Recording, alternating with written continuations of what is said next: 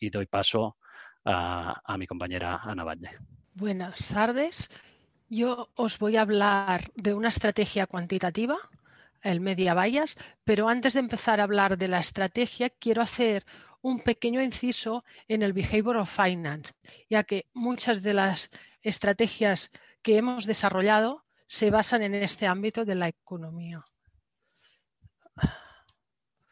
El behavior of finance o el comportamiento del inversor nos habla de cómo influye la psicología en la toma de decisiones. Muchas veces a la hora de tomar decisiones no las tomamos de una forma racional o objetiva, sino que las tomamos dependiendo de la percepción que tengamos del mercado. Nuestro departamento de I+D, junto con un grupo de investigadores externos formado por tres doctores en física de la Universidad de Barcelona, ah, buscamos el aprovechamiento sistemático de estas ineficiencias de los mercados y los desarrollamos para convertirlas en estrategias de inversión. ¿Y cómo funciona este proceso? Ah, este proceso tiene cuatro etapas. En, en primer lugar, desde nuestra experiencia en los mercados, identificamos posibles ineficiencias del mercado debidas al comportamiento humano no es tan importante el agente que los cometa. Ya pueden ser inversores, ah, consumidores, ah, selectores de fondos, gestores de fondos, prensa. Lo importante es que estas ineficiencias sean persistentes en el tiempo y aprovechables. Una vez detectada la ineficiencia, el equipo de investigador externo la valida, utilizando datos desde 1988 ah, hasta la actualidad. Cuando la valida pueden pasar tres cosas, tres escenarios distintos. Número uno, que la supuesta ineficiencia no exista. Número dos, que la supuesta ineficiencia exista, pero sea demasiado pequeña para aprovecharla. Y número tres, que las supuesta ineficiencia existe y además que sea aprovechable. En este último caso, se empieza un proceso cuantitativo para buscar la mejor forma de aprovecharla. Dicha ineficiencia se modaliza y una vez modelizada se optimiza y se implanta para hacer una ejecución sistemática de ella. Eh, en, en, estos 20 años de colaboración con el equipo de investigadores investigador externo, hemos desarrollado un total de 22 estrategias. Las veis aquí en el timeline, todas las estrategias de lo largo de los tiempos. Ahora yo os voy a poner un ejemplo de estas etapas eh, en una estrategia. Ah, la última que desenvolupamos fue la media bias y es la que os voy a contar. La estrategia media bias ah, ah, es la, eh, se basa en la semántica de las palabras.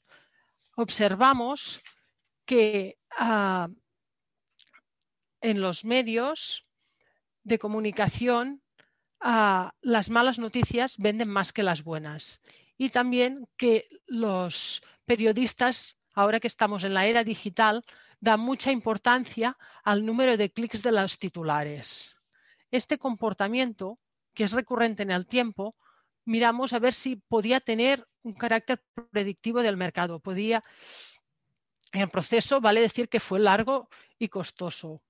Primero, teníamos que buscar palabras, conjuntos de palabras, frases que fueran representativas del mercado y que pudieran tener algún carácter predictivo.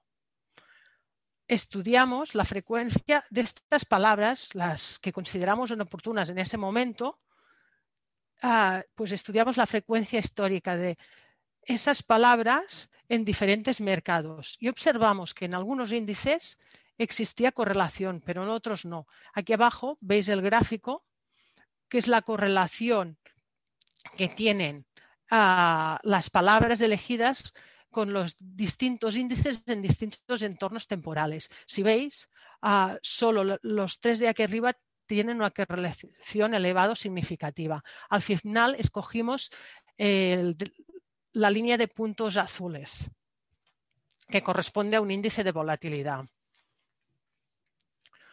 Una vez se vio que ah,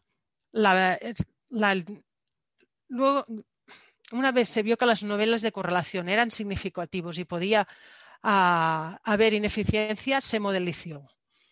Esta vez ah, se eligió una red neuronal. es un algoritmo que funciona de la misma forma que las redes neuronales humanas.